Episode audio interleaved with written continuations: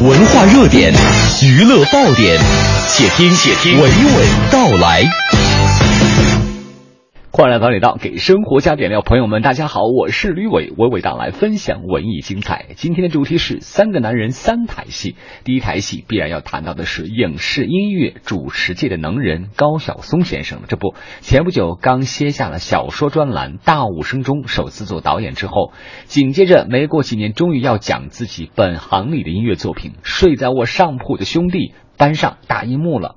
媒体们镜头对准的是主演之一的陈晓，是否有过校园恋爱经验？有些八卦。而我更关注的是高晓松多年前创作的同名经典代表作，那样的心态，那样的情怀，如今还能找回来吗？毕竟物是人非，何况那种激情迸发的青春思绪？我想。是难的，难在已经没有了坦荡于心的创作初衷，而更多夹杂了世俗的纠葛。作为风靡二十年的校园民谣，高晓松创作的《睡在我上铺的兄弟》成为了很多人的青春记忆。昨天，高晓松在母校清华大学宣布了这个消息，这也是乐视影业和高晓松达成的深度战略合作之一，还将会开发包括电影在内的以及超级周播剧和音乐生态 IP 项目等等。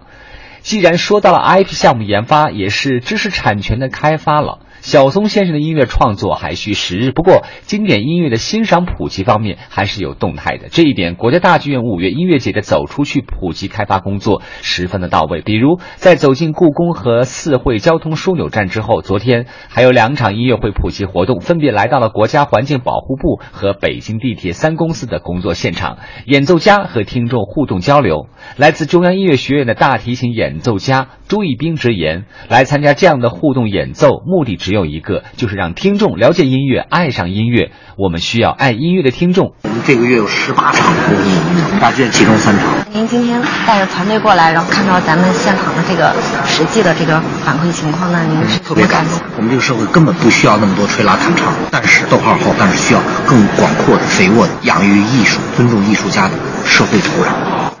现在这个情况就是，其实很多人都在学琴，但是他可能对艺术其实是没有多少。大多数琴童都是不喜欢音乐，拉琴和搞音乐不是一回事。三十二年前到法国巴黎，我的法国老师跟我说的第一句话，没有必要跟我来学琴了。逗号之后就是我们一起可以探讨探讨音乐，这是我人生第一次有人跟我说拉琴和搞音乐不是一回事。所以我们今天不是给人来拉琴，我们是来跟大家共享音乐来。大家感兴趣的是音乐，这只是一个手段。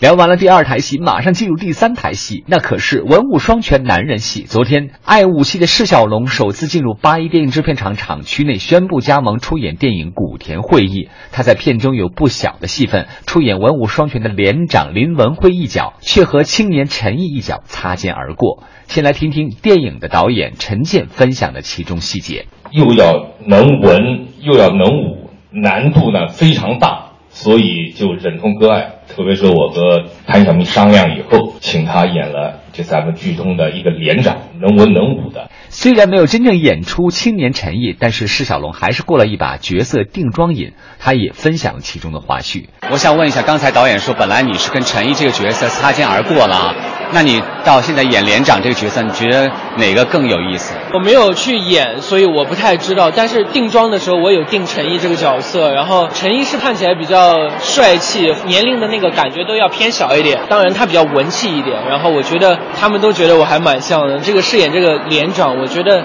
也蛮好的，就因为毕竟自己还没有特别多经验去演这种军事题材的戏嘛。那这一次也是自己多学习一下。导演会开玩笑说：“哎，小龙，你这个地方应该再帅气一点。”我说：“导演，那不会太像古装片吗？”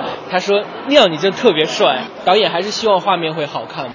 电影《古田会议》讲述了1928年底，红四军在赣南地区几乎全军覆灭。经过新权整训，来到古田，廖氏宗祠召开红四军九大及古田会议，确立了思想建党和政治建军的重要原则。中国共产党领导的人民武装从此踏上了新的征途，对中国革命胜利产生巨大影响。更精彩的明天见。